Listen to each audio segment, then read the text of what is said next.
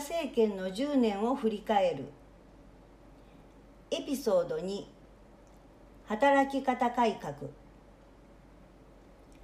1996年に大手スキーメーカーの風間が倒産しました。冬休み春休みにスキーを楽しんでいた人には馴染みのある名前ではないでしょうか。劇作家の平田織座さんは日本の観光学者たちが口を揃えて少子化だからスキー人口が減ったという。しかし劇作家はそうは考えない。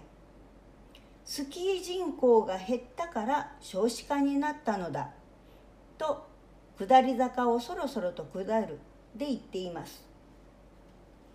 スキーを楽しめる機会を失った若者が多くなり結婚するチャンスが減ったというのです。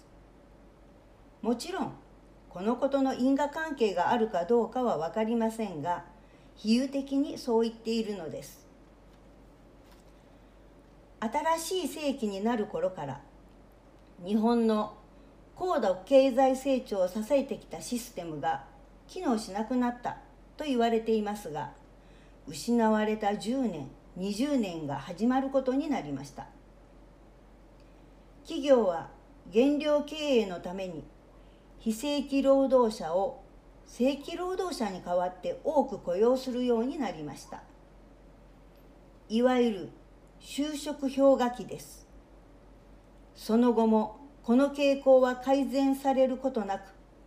若者の生活はスキーを楽しむような生活をすることなど夢になりました。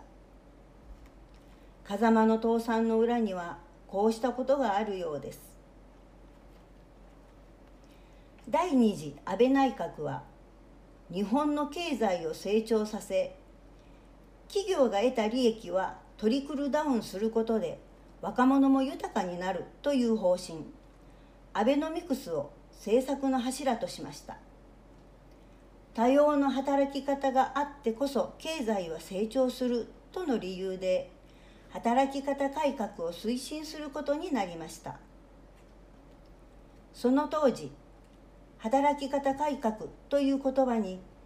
苦しい労働環境が改善されるというようなニュアンスを感じた人は多かったと思います。その中で最も注目を浴びたのはホワイトカラーエグゼンプションという制度です。働く人の裁量で勤務時間の縛りをなくすというものでした。勤務時間を自由に決められる早く帰れる。と思った人もいました。しかしその狙いは労基法37条残業手当支給の縛りを外して経済成長を促進するというものでした。この頃電通の新入社員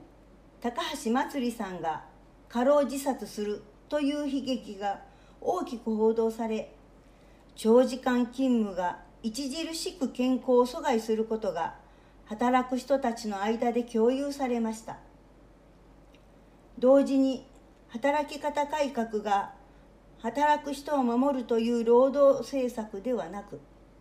まずは経済成長を目指すものなのだということが知られるようになりました。安倍政権を引き継いだ菅政権も国民の安全安心を口にしますがやはり経済を重視するという姿勢は全く変わっていません。常に経済優先で COVID-19 の対策が後手後手という批判を浴びていることからも分かります。とりわけ貧困家庭へのしわ寄せは大きくパートや派遣非正規の働き方を選ばざるを得なかった家庭の子どもの物心両面でのマイナスは学校現場を預かる教職員の心を痛めてあまりあります。平田織座さんの言うように日本は下り坂をそろそろと下る方向に転換する時期に来ているのではないでしょうか。経済優先の政策は限界に来ています。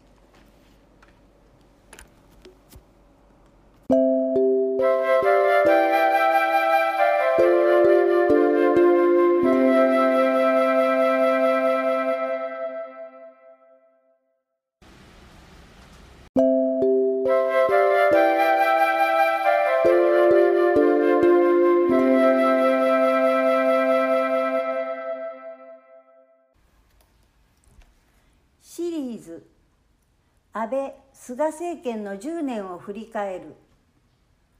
エピソード3危機対応アンダーコントロール。という言葉を記憶されているでしょうか。2013年9月ブエノスアイレスで開かれた IOC 総会で東京オリンピックをアピールする安倍前首相が使ったフレーズです。2011年3月11日の福島第一原発事故からわずか2年後のことでした。おそらく政府の事故対策によって福島第一原発からの放射能は完全に制御できているからオリンピックは安全に開催できるという趣旨だったと思います。ところが制御できているはずの汚染物質の除染は進まず福島県の7割以上を占める森林は除染されていません。そのため森林が放射能の貯蔵庫の役割を果たし台風などのたびに放射性物質を放出しているのが現状です。また貯蔵されている放射性物質トリチウムを含む汚染水は処理水と政府は呼んでいますが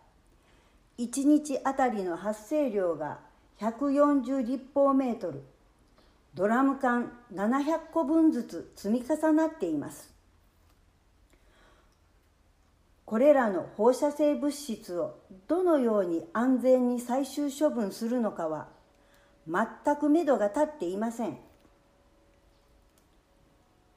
オリンピック開催を政権浮揚の材料としていた菅政権はお酒とワクチン接種だけを COVID-19 対策にしてきましたが感染者拡大を前に4回目の緊急事態宣言を出さざるを得なくなりました。アンダーコントロールどころか無観客開催に追い込まれました。切り札であるワクチン接種もここに来て滞り供給の見通しも立っていません。全国民への接種が年内に完了するかどうかは不透明です2つの政権に共通するのはこうあればいいという希望的観測をあたかも政策であるかのように言い繕うことに終始しているように見えます。別の言い方をすれば説明責任を放棄し恣意的に事実を歪曲して解釈する。ということでしょうか。具体的に思い出せるのは安倍政権下ではいわゆる盛りかけ問題であり桜を見る会や赤木ファイルのゾンビなど菅政権下では学術会議会員の任命拒否問題や総務省接待問題などがあります。日本にとって重要な課題に真摯に向き合い国民が納得できる説明責任を果たしていないということがこの10年近くの安倍・菅政権のありようでした。昨年の一斉休校の検証も行われていません要請が超法規的に闊歩する政権でもあります翻って学校現場では些細なことでも説明責任を果たすことが求められ実践の足かせになっていることは誰もが感じています。5月21日大阪市立木川南小学校久保隆校長が松井市長に宛てた提言書には地域や保護者と共に教育を進めていくもっとより良い形があるはずだ。目標管理シートによる人事評価制度も教職員のやる気を喚起し教育を活性化するものとしては機能していないとの文言があります。これは何も大阪市に限ったことではなく説明責任を過度に求める息苦しさを表現したものでしょう。現政権こそが率先垂範して説明責任を果たすべきなのですが望むべくもありません。